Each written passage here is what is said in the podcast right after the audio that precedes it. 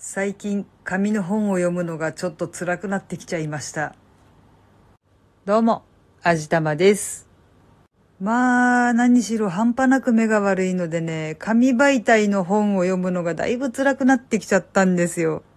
というわけで最近はもっぱら Kindle で本を読んでいるわけなんですが、ものによっては Kindle 版で出てないものとかあるんですよね。例えば今テレビとかで話題の万葉集を現代語訳というか令和言葉と並べんで訳した万葉集という売りの愛するよりも愛されたいという本があるんですが、今書店では当然店頭にはないし、ネット通販でも Amazon とか、紀ノ国屋とか、フォントとかあのあたりにも全然ないし、何より Kindle 版になってないんですよね。まあ、そもそも単行本になって出てられても私読めないんでね。そう、字が細かすぎるんですよ。私の視力だと読めないんですよ。で、ちょっとまあ、他のものも色々と読めないのでどうしようかなとかって嘆いてため息をついていたら、見かねた夫がルーペを買ってくれました。なんと倍率が7倍で、しかも LED ライトがついて明るく照らしてくれるやつなんですよ。これはもうめちゃくちゃ重宝なんですけどもね、ただ一つ難点があるとしたら見える範囲がものすごく狭いです。7倍ともなるとね、レンズが結構ちっちゃいんですよ。でも、相当細かい字でもかなり拡大されて見えるので、とてもとても重宝です。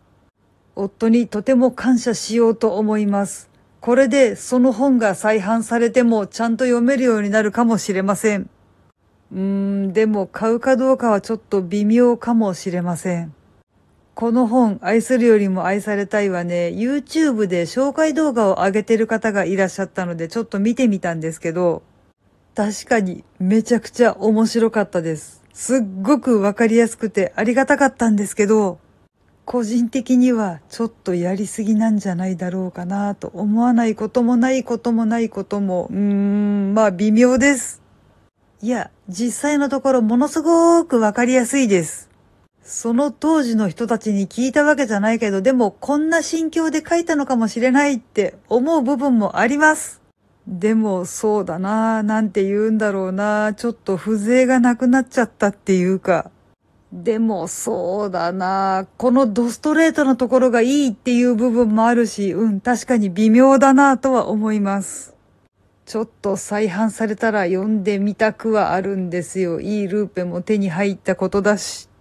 私、この辺声に出して読み上げるのが好きなんですよ。だからちゃんと目で読めないと話にならないので、ルーペめっちゃありがたいんですよね。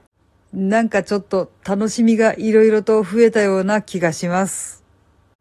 はい。というわけで今回は何の話だったんだろうな。そうだ。倍率高いルーペが手に入ったので、これで紙媒体の読みたい本が読めるようになるかもっていうお話でした。